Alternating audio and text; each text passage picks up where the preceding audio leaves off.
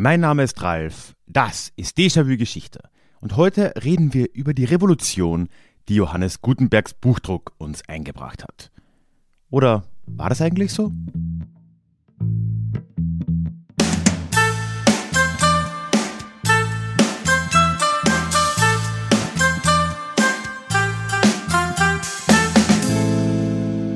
Hallo und schön, dass du heute wieder mit dabei bist.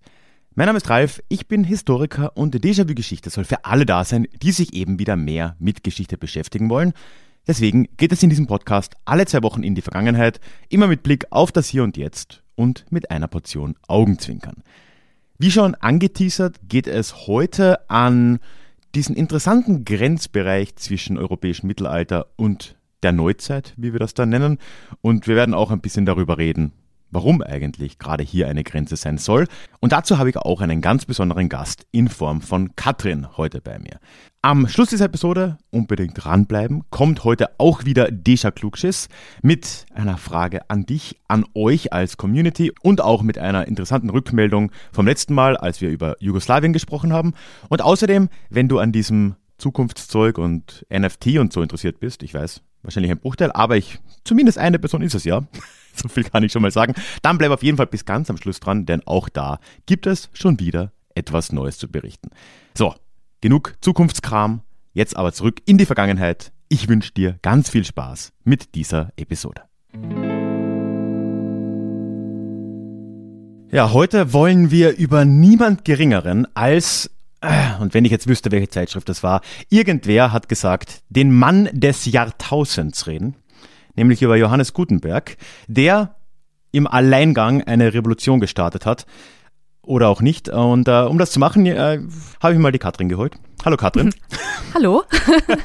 Freut mich, dass ich hier bin und ein bisschen Ahnung mitbringe. ja, ja, ja, ja, mich auch. Ähm, einige der äh, Zuhörenden kennen dich ja vielleicht schon. Du warst schon mal da im Rahmen unserer äh, Clubfolge, ne, wo wir mhm. über die Stammbäume geredet haben. Genau. Ja, im Dezember war das letztes Jahr. Genau, genau im Dezember. Und wir kennen uns ja auch eben aus dem, aus dem DJV Club. Und vor allem machst du seit, hilf mir, September, August? August. August, ach, knapp daneben, den Podcast Ihr Mimi. Was machst du denn da so? Genau, also Ihr Mimi, ähm, bevor es zur Verwirrung kommt, Ihr Mimi ist eigentlich, das war ein Arbeitstitel, das ist die Abkürzung für irgendwas mit Mittelalter. Ach, das läuft. Das ist ein guter Titel. Ich weiß nicht, was du hast. Ja, nee, also dachte ich mir auch so irgendwann, ach, ist egal, scheiß drauf, nimmst du den jetzt so. Ist auch irgendwie süß, so Mimi. Ja, ihr Mimi, ja. genau, das bleibt so in den Köpfen, genau. Nee, ähm, tatsächlich ähm, liegt der Fokus auf ähm, mittelalterliche Handschriften. Also ich erzähle so ein bisschen die Geschichten drumherum. Also ich erzähle jetzt nicht irgendwie, ne, was, äh, aus welchem Material ist das und welche äh, Schriftart ist das. Also ich erzähle da eher so die Geschichten drumherum und ähm, genau das mache ich da in meinem Mittelalter-Podcast, sage ich mal. Und ähm, ja, was ich dann aber auch ganz spannend finde, und das war auch irgendwie der Fokus im Studium, vor allem für meine Bachelorprüfung, da habe ich mich nämlich mit dem Medienwandel ein bisschen, ja, was heißt ein bisschen, eigentlich viel auseinandergesetzt. Und was ich da besonders spannend fand, war eben dieser Punkt ähm, oder dieser Übergang Handschrift zu Druck. Und hier finde ich eben diese mh, mm, Differenzierung wichtig oder eben dieses Miteinander, wie wir gleich feststellen werden. Und mhm. äh, deswegen finde ich eben diese Epoche, diese janusköpfige Epoche so spannend. Was für eine Rolle spielt da die Handschrift, was für eine Rolle der Druck und so weiter. Also deswegen hatte ich mich da mal so mit auseinandergesetzt. Und ähm, ja, da befinden wir uns natürlich mehr in der frühen Neuzeit und nicht im Mittelalter, aber gerade deswegen ist das ja auch irgendwie so spannend, sich das mal anzugucken. Ja, und vor allem, das ist ja schon auch so eine Zeit, die oft als einer der möglichen Punkte für diesen Übergang sogar gesehen wird. Ne? Ich meine, ohne jetzt da zu tief zu gehen, ich glaube, darüber streiten sich Historiker und Historikerinnen seit äh, ewigen Zeiten, so wann endet das Mittelalter. Aber Beginn des Buchdrucks, so ist schon ein ganz guter Kandidat, so irgendwie Mitte des 15. Jahrhunderts. Äh, kann man auch andere Daten finden, ne? äh, die in Anführungszeichen Entdeckung Amerikas oder Fall von Konstantinopel oder was auch immer. Aber ist auf jeden Fall eins. Ne? Und ich denke, es gibt ja wahrscheinlich auch einen Grund, warum man auf die Idee kommt, den Gutenberg ausgerechnet als Mann des Jahrtausends zu bezeichnen. Ob das jetzt nun gerechtfertigt ist oder nicht, sei dahingestellt. Ne? Aber es ist natürlich äh, wichtig, weil, tja, das schon eine Neuerung ist, wenn man plötzlich im großen Stil drucken kann und nicht mehr schreiben muss. Aber du hast es schon angesprochen, ne? Du hast es jetzt, glaube ich, einen Medienwandel gerade genannt. Wobei mhm. man, wenn man da ein bisschen reinliest, auch sehr schnell über Wörter wie Revolution oder dann vielleicht auch abgeschwächt einfach nur Wechsel äh, stolpert. Ja. Ich glaube, es ist gar nicht so klar oder so deutlich, was das so genau war, oder? Oder wie, oder wie würdest du das einschätzen, bevor wir jetzt so richtig in die, in die Geschichte reinspringen? Ähm, da hatten wir ja auch letztes Jahr einen Clubcall, da habe ich ja auch ein bisschen über den Medienwandel gesprochen, weißt du noch, im Geschichtsclub. Ja, da kam ja die und Idee da, auf, dass ich dich mal hierher hole, ne? Genau, ge ja, genau. Und, ähm, und äh, da haben wir ja auch äh, am Anfang so ein bisschen diskutiert und auch am Ende irgendwie, ähm, warum ist es eine Revolution oder eben nicht? Oder äh, also einfach diese ähm, Terminologie so ein bisschen angesprochen. Und ähm, was ich schwierig finde, ist, ja, also man liest oft immer, es ist eine Medienrevolution. So, Revolution bedeutet, ähm, also ich weiß nicht, man kann ja jetzt auch mal, ich habe sogar die Duden-Definition rausgeholt. Uh. Und also allein, wenn man sich das so anguckt, finde ich das ein bisschen schwierig. Also das ist ja auf radik also eine Veränderung auf radikale Art und Weise der bestehenden politischen, gesellschaftlichen Verhältnisse mm, und es ist eine grundlegende Erneuerung und es ist vor allem verdrängend. Also auch dieses mhm. Wort verdrängen ist irgendwie damit drin. Und wenn man sich das anguckt, ähm, vor allem auf den Buchdruck bezogen, kann das allein schon gar nicht so richtig stimmen, weil die Handschrift zum Beispiel gar nicht verdrängt wurde, weil Handschrift und Buch eigentlich noch sehr lange nebeneinander existiert haben und vor allem auch, naja, sich so ein bisschen bedingt haben. Ja, und ich meine, abgesehen davon, ich glaube, es wird jetzt hier niemand zuhören, der die noch nie irgendwie mit Hand was geschrieben hat. Richtig, genau. Also das, äh, jeder druckt sein Buch zu Hause. Das ja. ist ja ganz normal geworden. Also ich ja. habe hier auch meine Druckerpresse stehen. Aber der Revolutionsbegriff, der ist auch einfach, ich meine, womit suggerierst du das oder womit, äh, woran denkst du jetzt, wenn du Revolution hörst?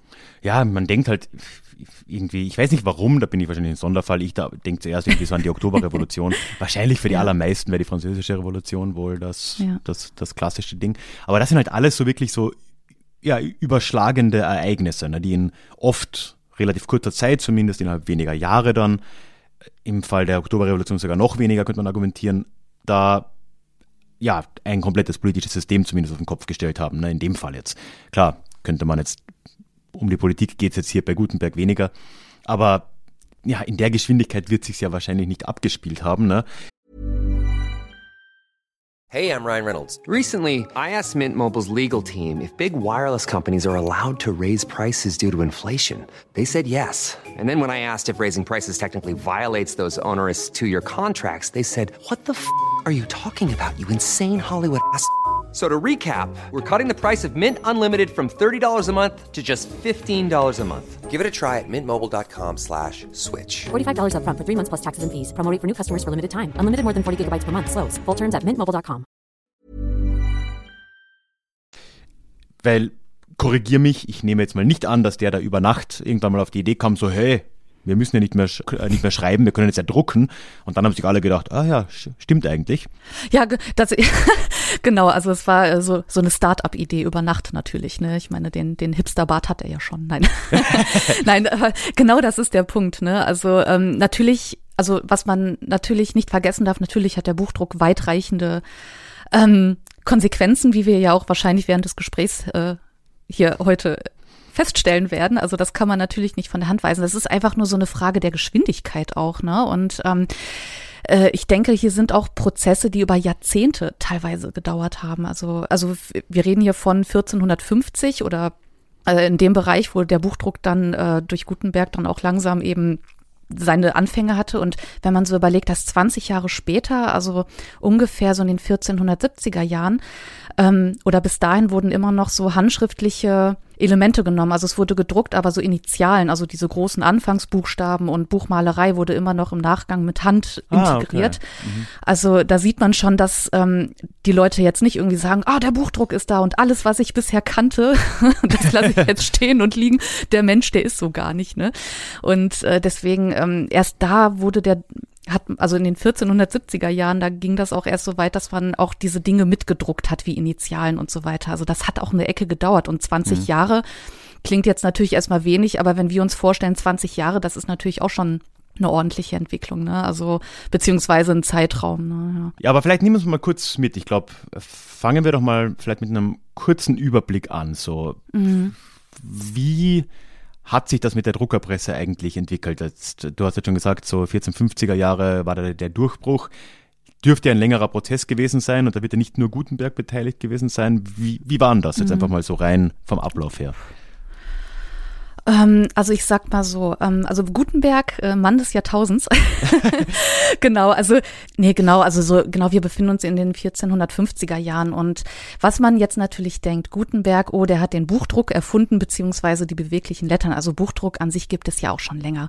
Und also er hat eben diese beweglichen Lettern erfunden, dass man dann also diese diese Metalldinger, wo man eben die Buchstaben und die ganzen Zeichen da drauf gemacht hat und ähm, damit kriegst du eben schnell äh, viele Seiten gedruckt und so weiter und billig mit allem drum und dran. Und dann denkt man sich natürlich, ähm, ja, Buchdruck, ähm, Epochenwandel und Epochengrenze, Gutenberg, äh, super cooler Typ, was für ein erfolgreicher Mensch.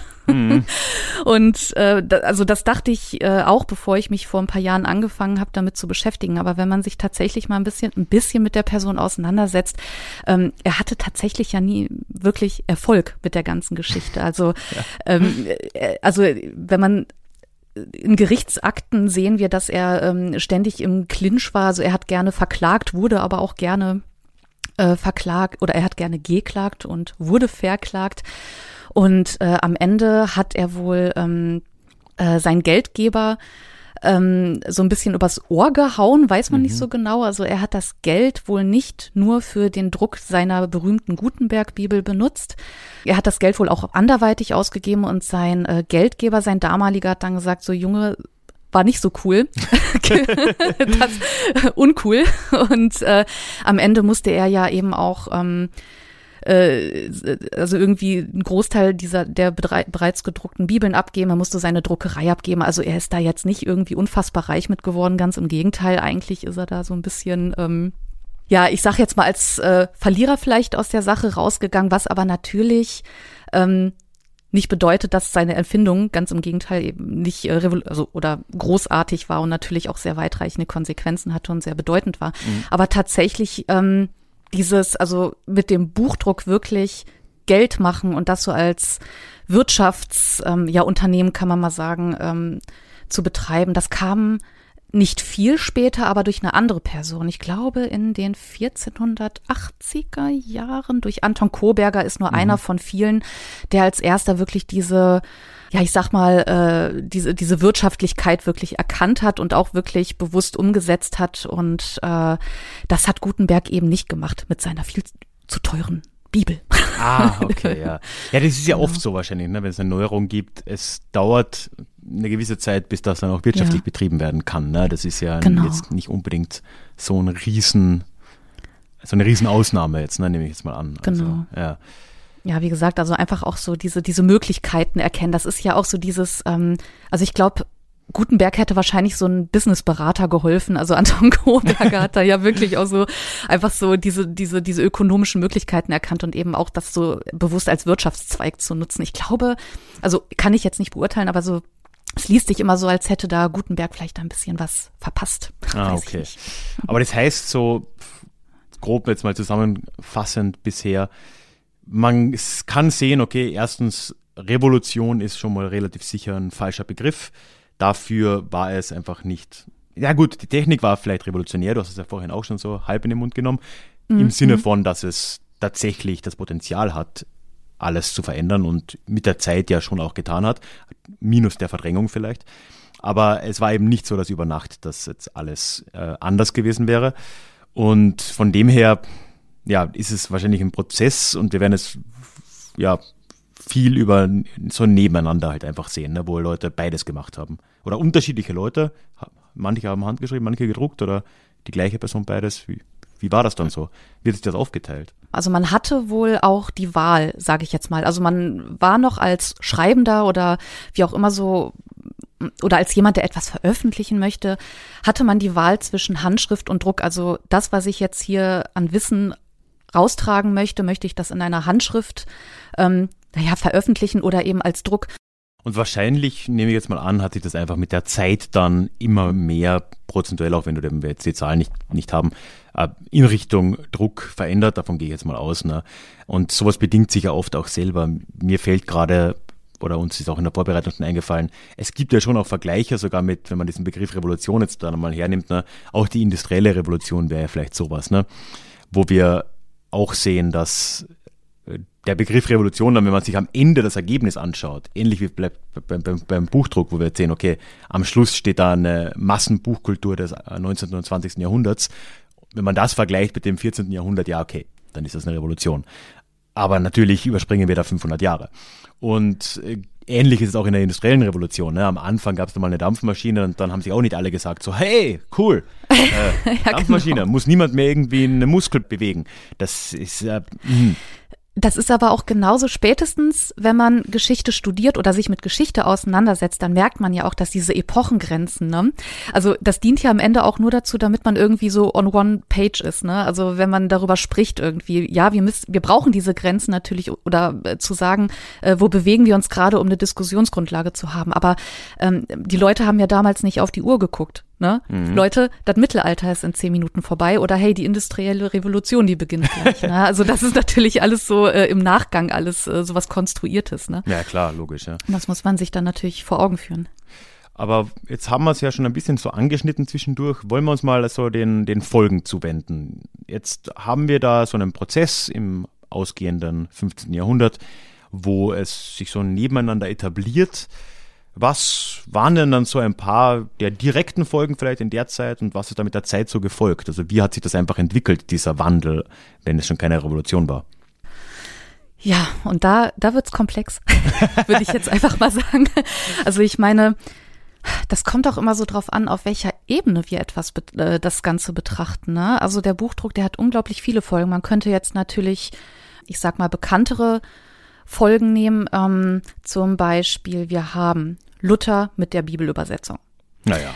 Ne, also beziehungsweise, ähm, was muss man sich vorher vor Augen führen? Man muss sich vor Augen führen, dass eine Handschrift, ähm, vielleicht ist das noch mal, doch vielleicht ist das noch mal ganz gut, um da so ein, äh, ein bisschen zu sensibilisieren wenn man eine Handschrift hat, die ganz mühselig aufgeschrieben wurde und wirklich mühselig. Es gibt sogar, ähm, ich glaube, eine Handschrift aus dem 14. Jahrhundert, wo ein Mönch schreibt, oh, wie schwer das Schreiben ist. Also wo er sich beklagt irgendwie, oh, ich habe Rückenschmerzen und alles tut weh und äh, oh weh, oh weh. Also das war, ähm, also es hat Jahre gedauert, bis man so so eine Handschrift kopiert hat. Ne? Also das, äh, je nach Umfang natürlich, aber das kann, das ist echt einfach ein unglaublich besch bescheuerter Pro Prozess. ja. Und äh, so.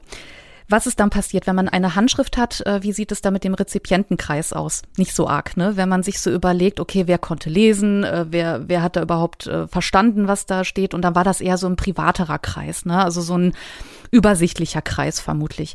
Ähm, wenn man jetzt aber ähm, einen ähm, Druck hat, der sich ganz schnell verbreiten lässt. Und hier befinden wir uns ja auch in einer Zeit der Reformation, des Humanismus, der Renaissance, wo auch einfach ähm, die Kirche nicht mehr dieses Bildungsmonopol hat, wo ähm, man verstehen wollte, was, äh, also der Verstand des Menschen steht dann mehr im Vordergrund als die Religion und so weiter. Ne? Also man möchte Wissen nach außen tragen. Mhm. Und was dann hier passiert ist, ähm, wenn man eben äh, die Möglichkeit hat, vielfältig zu drucken, dann hat man auch einen höheren Rezipientenkreis. Und das vielleicht als kleine Vorgeschichte, um nochmal zu Luther zu kommen, unserem Deutschlands Luftkuss, ja. mhm, sag ja. ich mal. Ähm, ne, äh, er hat eben die Bibel übersetzt, also jetzt mal ganz äh, platt gesagt, das war natürlich auch ein Prozess. Und was ist daraus entstanden? Ähm, die Menschen konnten verstehen, was da drin stand, weil es plötzlich in der Volkssprache war. Natürlich konnten immer noch nicht alle lesen, aber es war gar kein Problem, dass sich da einer draußen hingestellt hat und eben ähm, vorgelesen hat, was in der Bibel drin steht. Und das, ähm, äh, das Interessante ist ja, Bibel, die Bibel wurde ja vorher auch schon oft ins Deutsche übersetzt, aber das war eher so eine eins zu eins Übersetzung aus dem Lateinischen. Und was Luther gemacht hat, ähm, ist eben eine Übersetzung. Also er hat den Leuten ja aufs Maul geschaut. Diese, diesen Spruch kennt man ja. Luther hat der dem Volk aufs Maul geschaut und hat eben auch diese ganzen kryptischen Stellen aus der Bibel einfach mal wirklich so übersetzt, dass die Leute das verstehen. So, ähm, das ist jetzt natürlich schon mal ein Punkt. Aber was daraus resultierte, das sind eben auch diese Bauernaufstände.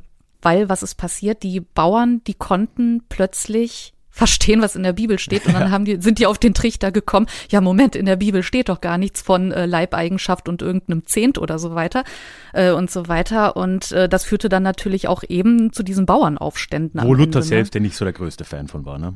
Der war, ja, aber ja, wenn er sowas äh, in die Welt hinausträgt, äh, da muss man mit den Konsequenzen leben. Nein, aber ähm, ich sag jetzt mal, das ist so eine Mischung aus einem Positivbeispiel, aber mh, mm, ja, was heißt Negativbeispiel? Ich meine, so ein Bauernaufstand ist ja jetzt auch äh, je nach Ansicht natürlich auch nicht so verkehrt. Aber hier sind wir auch auf so einer gesellschaftlichen, politischen Ebene. Aber äh, auf der anderen Seite der Buchdruck ähm, hat dann natürlich auch zu einer vermehrten Alphabetisierung geführt. Ne? Also es konnten immer mehr Menschen, hatten die Möglichkeit, sich Wissen anzueignen. Ähm, aber am Ende haben wir natürlich auch, was bei uns heutzutage natürlich eher negativ konnotiert ist, haben wir aber auch hier so eine Meinungsmache, sage ich mal. Ne? Also wenn jetzt so Flugblätter, wo ja jetzt die Möglichkeit bestand, wenn jetzt Flugblätter verteilt wurden, da ähm, mit Karikaturen. Da hatte auch der Bauer auf dem letzten Hof die Möglichkeit, ähm, auch allein durch ein Bild äh, zu, zu verstehen irgendwie, was passiert da. Also ich meine, wenn da irgendwie ähm, oder der Papst als Teufel dargestellt ist, dann versteht man ja, was damit gemeint ist. Da ist ja eine Kritik. Ja. Ähm, und ähm, am Ende ähm, ist das, ähm, also das kann man nicht so gut mit heute vergleichen, denke ich, aber äh, am Ende verschiebt sich natürlich dieses Wissensmonopol von der Kirche. Also das ist dann natürlich auch nicht mehr so da. Und ähm, deswegen muss man das eben auch auf verschiedenen Ebenen betrachten, weil was durch den Buchdruck zum Beispiel auch, hm, also entstehen würde ich vielleicht gar nicht so sagen, aber was wir da auch für eine Entwicklung betrachten, ist ähm, ja das eine hm, Veränderung des Autorenbewusstseins. Aber nur um mal zu, klar zu sagen, also ähm, was hat der Buchdruck bewirkt, was sind die Folgen, das ist auch, es kommt darauf an, ähm, auf welcher Ebene man sich da bewegt, ne? auf welcher Linie man da guckt, in welchem ja, Bereich. reden wir nochmal über das Autorenbewusstsein, das gerade angesprochene. Was meinst du jetzt damit? Also wir haben gesehen, gut, auf gesellschaftlicher Ebene kann man zumindest jetzt von Luther, gut, ich möchte jetzt, müssen wir nicht im Detail drüber reden, aber auch davor gab es ja schon den Hexenhammer zum Beispiel, was ja auch äh, ziemlich viel Einfluss hatte auf, auf die Gesellschaft. Um, ähm, aber jetzt wenden wir uns doch wirklich mal den, den äh, Schreibenden selbst zu. Was hat sich da im Bewusstsein konkret geändert jetzt? Außer, dass man plötzlich mehr Reichweite hatte. Was ja auch im, in der heutigen Zeit immer noch erwünscht ist.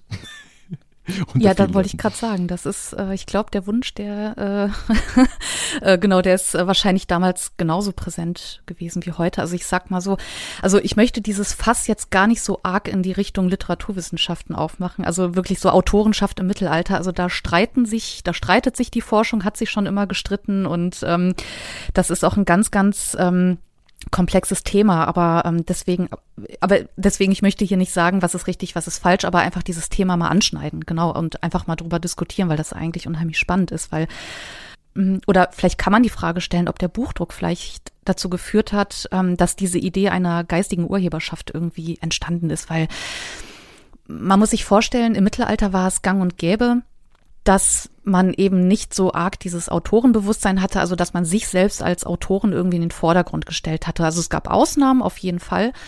Ähm, aber im, am Ende war es immer, hat man immer im Namen von Gott geschrieben. Es war immer durch Gott alles. Ähm, und also Gott war immer der Urheber von allem, was geschrieben war. Und man, das ist dann der sogenannte Demutstopos, der da immer so mit einfließt. Ah. Also ähm, man sitzt da und ach Gott hat mir erlaubt zu schreiben, also jetzt mal ganz platt gesagt und man möge mich korrigieren, wenn hier etwas falsch ist und ähm, also äh, okay. muss man sich mal so vorstellen, da ist man natürlich sehr ähm, ähm, ja, demütig halt. Ne? Und ja. Ich meine, es sind ja Sachen, die in der Sprache bis heute noch vorhanden sind. Ne? Ich meine, äh, Gott sei Dank und, äh, und ich meine, so Gott will, sagt man heute nicht mehr. Vor 50 Jahren hat man auch das noch gesagt. Ne?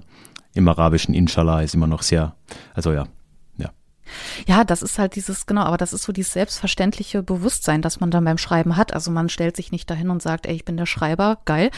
Ähm, also es gibt ähm, eine bekanntere Ausnahme auf Island. Ähm, äh, bereits im 12., ich glaube, das war das 12. Jahrhundert, da ist eine Schrift entstanden, wo sich ein Autor wirklich ganz bewusst äh, nach vorne gestellt hat. Aber ich glaube, Island ist auch ein Beispiel, da ist das mit der Christianisierung. Ja, ich wollte gerade sagen, das, das, das war ein verkappter Heide, da kannst du mir nichts erzählen. ja, genau. Der, der hat das Wort erzählen. Jesus nicht verstanden und entsprechend, nee, ja, keine Demut. Das, wird, das zählt nicht. Das zählt nicht. Ich glaube, wir müssen noch mal mit dem reden. Also, äh, der, nee, komm du nee, mir genau, nicht. also, ja. genau. nee, aber ähm, genau, also das, das ist eigentlich so ein spannender Punkt. Ne? Also erstmal so ausgehend davon, dass man eben, wenn man eine, Hand, also eine Handschrift geschrieben hat, so als Mönch hat man das dann in der Regel gemacht. Oder als Kleriker, weil man in der Lage war zu schreiben, da hatte man eben immer diese Demut so. Ähm, und was dann eigentlich so spannend zu betrachten ist, ist, dass durch den Buchdruck äh, passiert nämlich Folgendes. Und zwar ähm, während, und das habe ich ja vorhin schon erwähnt, während eine Handschrift eher privat ist. Also man hat da dieses eine Exemplar. Und wenn du so ein Ding irgendwie geschrieben hast, dann ähm, macht das irgendwie Ende des 15. Jahrhunderts äh, hängst du da mit deinen Humanisten-Buddies rum und diskutierst da. Ne? Also ähm, das ist dann in sehr engem, sehr privatem Kreis äh, in der Regel. Und wenn man jetzt aber sagt, ähm, als Schreibender, ja, ich habe hier etwas und ich möchte diese Möglichkeit des Buchdrucks nutzen, um mich nach außen zu oder um mein Wissen nach außen zu tragen oder um auch äh, irgendwie anzuecken oder sonst irgendwas, dann äh, entscheidet man sich ja für eine Öffentlichkeit und nicht für eine Privatheit. Also man geht dann ja wirklich diesen Schritt mit dem Wissen, okay, ähm, ich gehe da jetzt mit etwas raus und was dabei auch passiert, also der Rezipientenkreis, der verbreitet sich ja total. Also der wird ja viel, viel größer. Und der wird aber auch anonymer. Und dann hat man aber auch nicht als Vortragender die Möglichkeit, einem direkt, also diesen direkten Austausch zu haben. Und was macht man dann? Ähm, man stellt sich selbst auch innerhalb des Drucks als Autor dar, um vielleicht seine Kompetenz zu unterstreichen, weil du ja nicht weißt, wo das landet am Ende. Ne? Also das ist vielleicht auch nochmal ein ganz interessanter Punkt. Also dass man hier eigentlich, ähm, also ich möchte jetzt gar nicht diese scharfe Trennung machen, aber was man vielleicht so grob sagen kann, ist, dass man von dieser Privatheit einer Handschrift ähm, eben in so eine Öffentlichkeit tritt, die über die der ähm, Schreibende oder der ähm, derjenige, der das äh, Werk irgendwie dann veröffentlicht oder wie auch immer, gar keine Kontrolle mehr hat. Ne? Also äh, du lässt das dann ja wirklich so in die Welt hinaus und dadurch entsteht ja auch irgendwie so ein, so ein Bewusstsein für sich. Also du entscheidest dich dann ja auch für Öffentlichkeit, für anonyme Rezipienten, aber auch ähm, ja für so einen Anspruch auf Perfektion auf der anderen Seite. Weil wenn man so eine Handschrift hat, da denkt man sich, ja, kann ich ja immer noch hinterher was reinkritzeln ich glaube, in vielerlei Hinsicht kann man da einen sehr, sehr groben Vergleich ziehen. Da gibt es jetzt dieses schöne Trendwort, was gerade wieder ein bisschen rumfliegt, äh, fungibel. Bitte. Okay. Okay, ja, das ist so aus NFT, äh, dieses, dieses ganze Digital Originals. Egal. Da wird halt dieses Wort fungibel verwendet, das heißt im Prinzip austauschbar. So. Und wir haben eine Tradition der Schriftlichkeit gehabt, kann man vielleicht mit Geld vergleichen. Bevor wir Münzen hatten, haben wir Waren getauscht. Die Waren waren nicht per se fungibel, die waren nicht austauschbar. Ne? Also ähm, ein Pferd war nicht automatisch irgendwie ein Bulle oder ich weiß nicht was oder auch sehr viel mehr, sondern man konnte vieles verhandeln, ne, aber man hat halt jemanden gebraucht, der sich darauf einigt. Bei Handschriften hast du das auch, dass eben eine Handschrift nicht austauschbar mit einer anderen ist. Die mögen in der Stube dann so geschrieben worden sein, dass sie möglichst austauschbar wirken und möglichst identisch wirken, wenn das so ein Mönch vielleicht gemacht hat. Mhm. Aber sie mhm. waren per se nicht wirklich austauschbar, sie waren nicht das Gleiche. Und äh, jetzt haben wir dann eine Entwicklung. Beim Geld ist es offensichtlich, ne? eine Silbermünze, irgendein Dukat sollte gleich viel wert sein wie ein anderer und es ist dir eigentlich egal, welchen davon du besitzt, als äh, Konsument, Konsumentin. Mhm. Und das Gleiche ist bei einem gedruckten Buch. Es ist dir eigentlich egal, welches Exemplar du hast. Und damit geht einher eine unfassbare Verbreiterung der Rezipientenschaft, mhm. weil du jetzt ja dann plötzlich nicht mehr weißt, das hast du ja schon gesagt, wer dich mhm. liest in dem Fall und äh, gleichzeitig weißt du auch nicht mehr, wer dich verbreitet. Das ist jetzt vielleicht bei Münzen weniger, dann da bricht ein bisschen jetzt der Vergleich zusammen, aber äh, bei einem Buch, ne, ich meine, wenn du irgendwo ein Buch druckst, theoretisch kann jemand anderer das nehmen und das nachsetzen und auch drucken, was sicher zu Genüge passiert ist. Und ähm, dementsprechend haben wir da einfach einen sehr großen Wandel, der mit einer viel größeren Öffentlichkeit einhergeht. Und das ist etwas, was sich ja immer wieder mal wiederholt. Ne? Da können wir, glaube ich, dann gerne noch ein bisschen über das Internetzeitalter reden, wo ja diese Sachen nochmal in einer enormen Größe dann entstanden oh, ja. sind. Also, ja. Aber vielleicht, um das jetzt mal widersprich mir, wenn ich das jetzt falsch äh, zusammenfasse. Aber wir haben jetzt gesehen, okay, es gab natürlich diese neue Entwicklung und es gab dann dieses Nebeneinander für eine lange Zeit, aber doch hat mhm. mit der Zeit der, die neue Technologie des Drucks viel geändert. Im Autorenbewusstsein selbst, also unter den Schreibenden, unter den RezipientInnen genauso, die ja quasi jetzt oft zum ersten Mal etwas zumindest gehört haben, später vielleicht dann auch selbst lesen konnten, weil er natürlich auch, das haben wir jetzt glaube ich nicht angesprochen, aber auch Lernmaterial ist ja leichter herzustellen, wenn man sich mit der Hand schreiben Richtig. muss. Darf man ja auch nicht vergessen. Ne? Ja, Alphabetisierung, ne? Also zu dem Punkt auch mal, ne? Beziehungsweise generell einfach mehr Wissen. Ja. Genau, also da haben wir einfach so langsam greifen da so Prozesse ineinander, so kann man es wahrscheinlich sagen. Und das ist jetzt das, was Sie am Anfang gesagt haben. Ne? Deswegen ist halt ein Wandel eine deutlich bessere Beschreibung dafür als eine Revolution.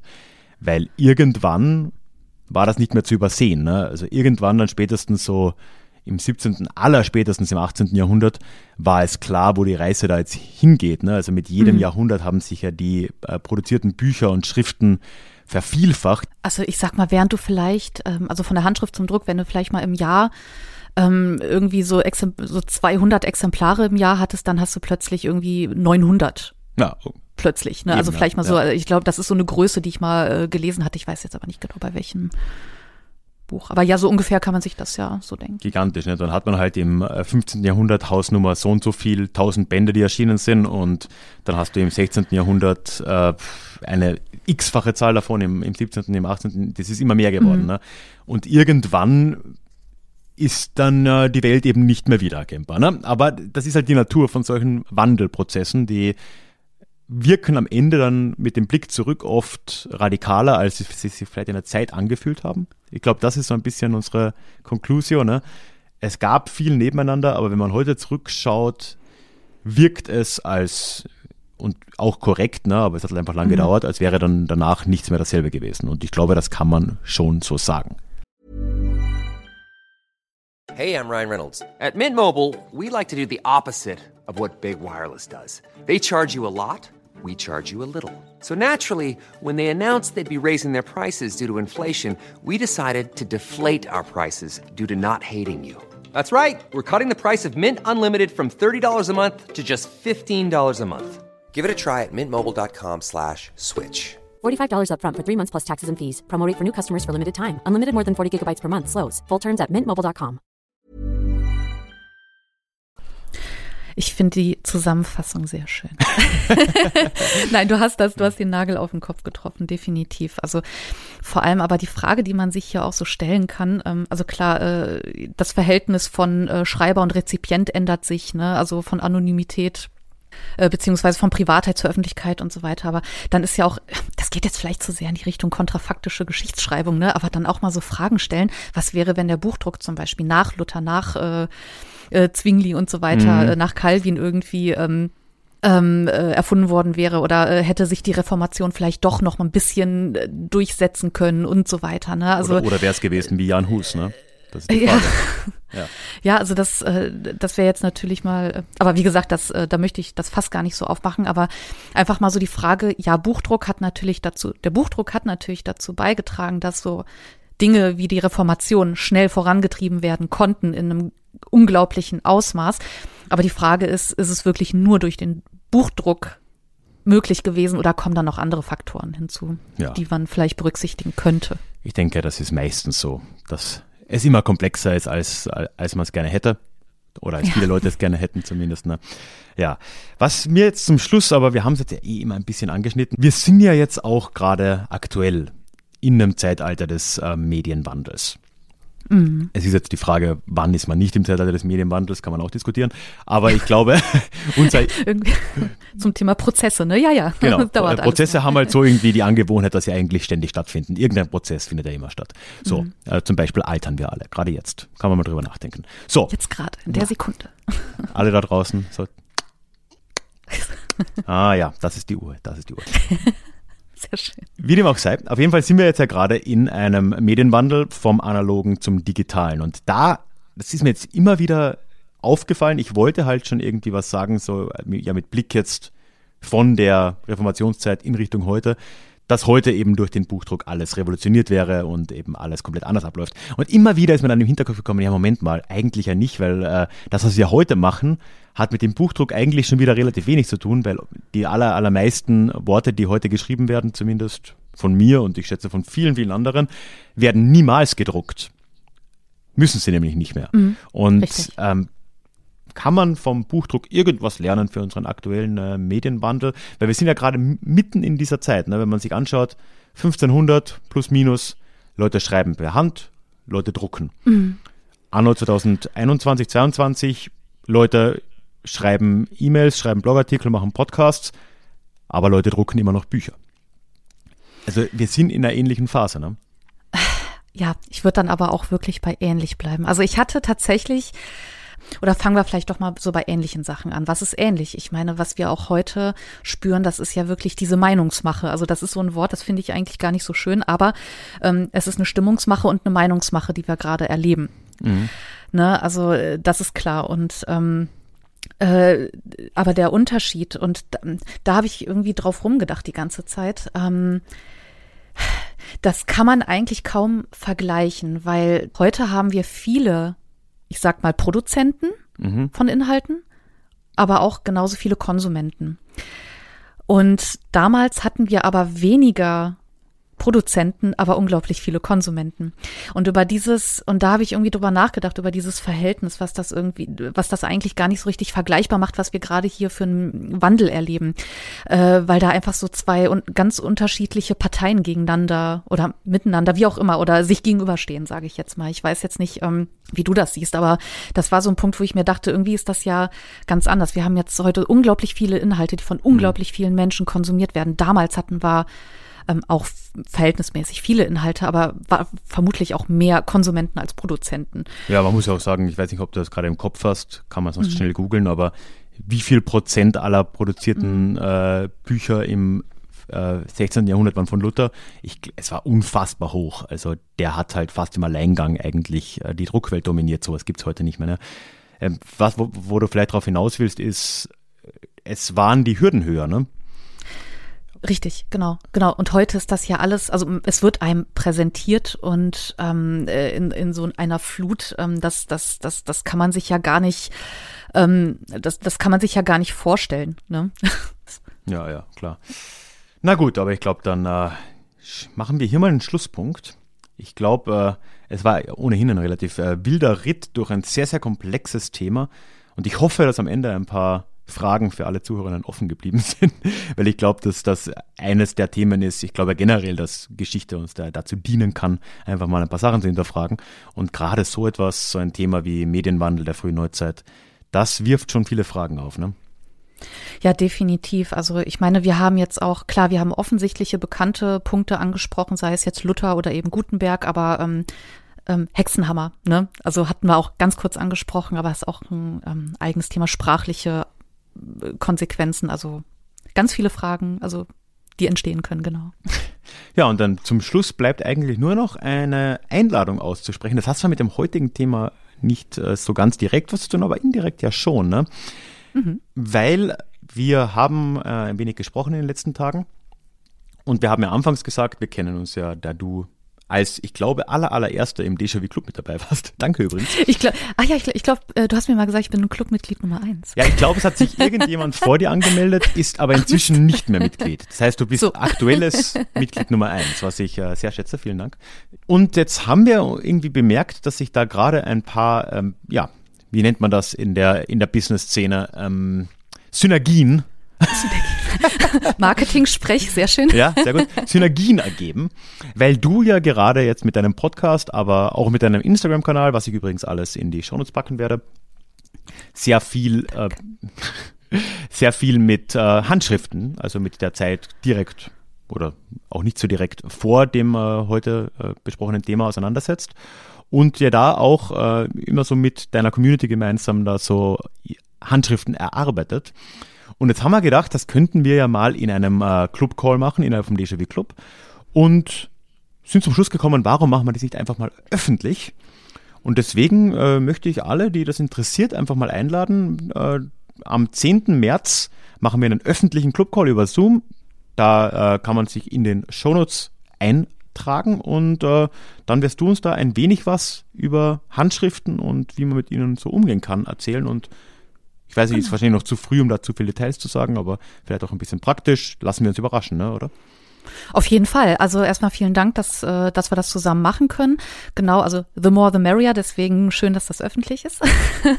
und äh, ja, genau, also ich, das soll jetzt auch gar kein Vortrag werden. Also der Anspruch, so viel kann ich schon mal sagen, ist, dass man da so ein bisschen Praxis reinbringt. Ja, genau. cool. Und es ist ja immer so, das hat sich irgendwie eingebürgert, was ich sehr, sehr schön fand, dass in unseren monatlichen Clubcalls ja immer irgendjemand irgendein Thema mitbringt und dann wird das diskutiert. Von dem her passt das, glaube ich, sehr gut rein und das aus, ausnahmsweise mal offen zu machen und da einfach ein größeres Publikum hoffentlich äh, damit äh, reinzuholen, das wäre, glaube ich, sehr spannend. Das heißt, wenn das irgendjemanden interessiert, in den Shownotes kann man sich da eintragen. Ich muss mir noch überlegen, ob man das mit einer, ob ich da den Zoom-Link reinpacke oder sonst irgendeine Warteliste. Mhm. Man wird überrascht sein.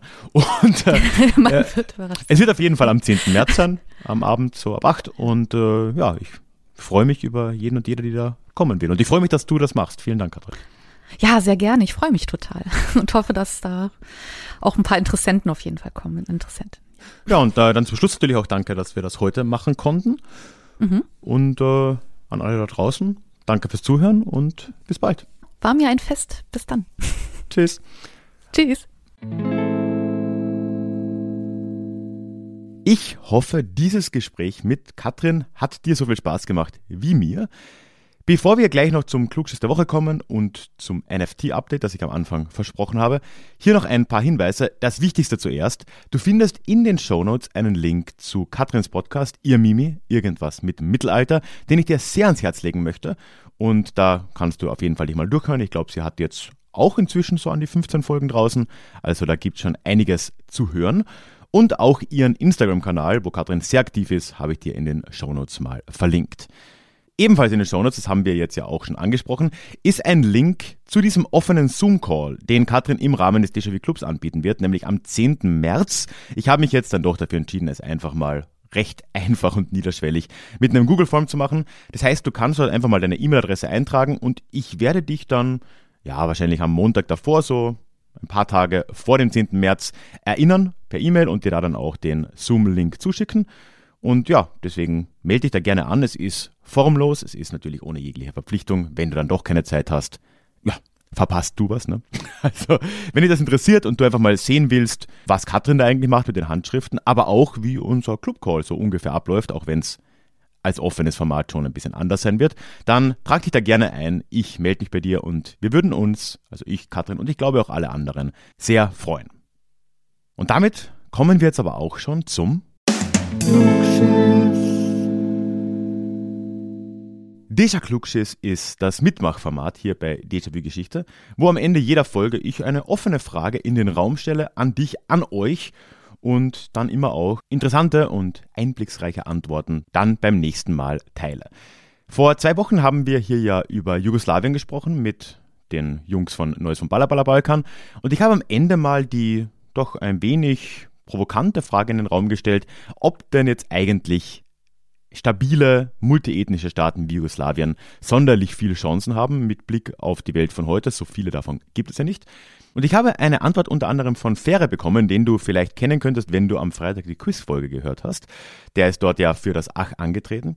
Und er hat einfach nur einen Einblick aus seiner Heimat der Schweiz gegeben, was dem Ganzen noch einen kleinen Kontext gibt, weil natürlich habe ich gerade die Schweiz ausgerechnet vergessen in meiner kleinen äh, Frage, was ja auch schon bezeichnet ist. Ferre hat auf diese Frage der Denkbarkeit multiethnischer Staaten geantwortet. Zitat: Zu multiethnischen Staatsgebilden mit Langzeitwirkung habe ich zu sagen. Also die Eidgenossenschaft ist seit Beitritt des damals französischsprachigen Kantons Freiburg 1481 schon multiethnisch. Und beim letzten Krieg auf Schweizer Boden schlugen sich Radikale und Konservative aller Lager die Köpfe ein. Womit er sagen will, Konservative und Radikale im deutschsprachigen und im französischsprachigen Gebiet haben sich gegenseitig die Köpfe eingeschlagen, nicht entlang der ethnischen Grenze. Und das ist jetzt zumindest schon ein kleines Schlaglicht, das ich einfach übersehen und ja, wie so oft die Schweiz vergessen habe. Und ja, könnte uns ja ein wenig positiv stimmen, dass das Ganze mit Jugoslawien nicht so ganz zum Scheitern verurteilt war, wie es oft gesagt wird, was ja auch so ein bisschen der Unterton bei mir war, weil ich eben gerade nicht glaube, dass dieser Staat einfach so zum Scheitern verurteilt war und dass multiethnische Staaten das prinzipiell sind. Und da das Beispiel von Fähre, die Schweizer Eidgenossenschaft, zeigt das doch ganz gut. Für diese Woche wo wir über diese angebliche Revolution des Buchdrucks ja mit äh, Katrin in einiger Länge geredet haben, habe ich auch wieder eine ganz große Frage für dich, für euch mit dabei, wo mich eure Meinungen sehr interessieren würden. Nämlich, wir haben jetzt ja doch 40 Minuten lang oder was es war mit Katrin diese Idee der Revolution ein wenig auseinandergenommen und sind sehr stark zum Schluss gekommen, dass der Buchdruck keine Revolution in dem Sinne war, dass sich über Nacht radikal alles geändert hätte. Es gab ein langes Nebeneinander bis heute von Handschrift und Druck, sogar in digitalen Zeiten. Die Frage, die sich mir jetzt stellt, gibt es denn dann eigentlich echte, in Anführungszeichen, Revolutionen? Oder sind nicht eigentlich fast alle Sachen, die wir als Revolution bezeichnen, wenn nicht ganz alle Sachen, längere Prozesse, die immer mehr als eine Nacht oder einen Tag, eine Woche oder halt einen kurzen Moment dauern und sich meist über längere Perioden hin erstrecken. Also gibt es Revolutionen oder sind Revolutionen eigentlich nur Labels, die wir im Nachhinein auf Prozesse draufkleben? Da wird mich deine Meinung sehr interessieren.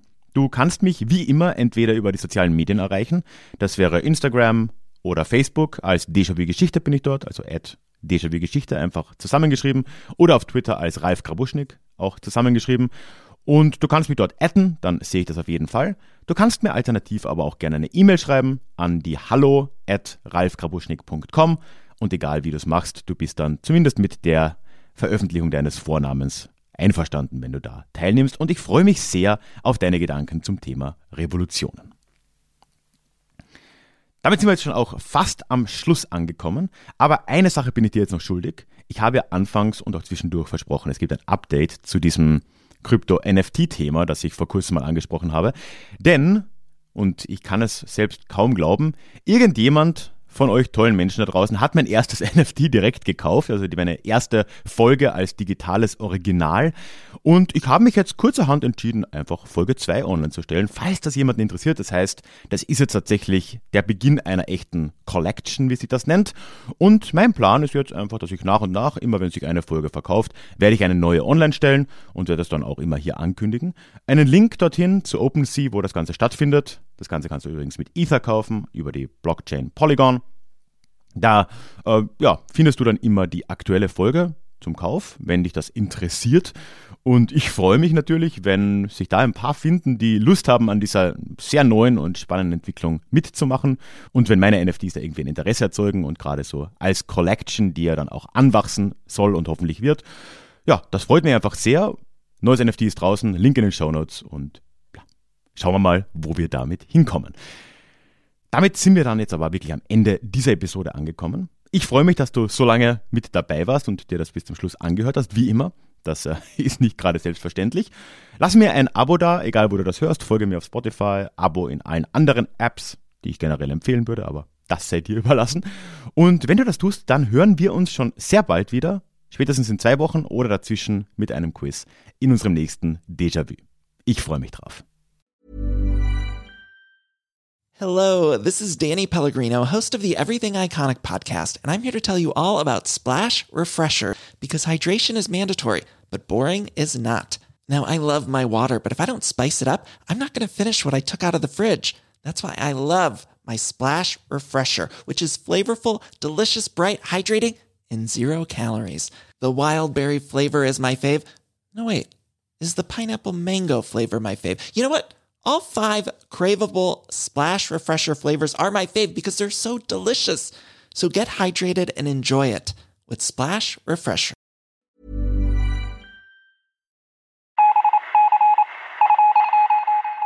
Möchtest du dich noch mehr mit Geschichte beschäftigen?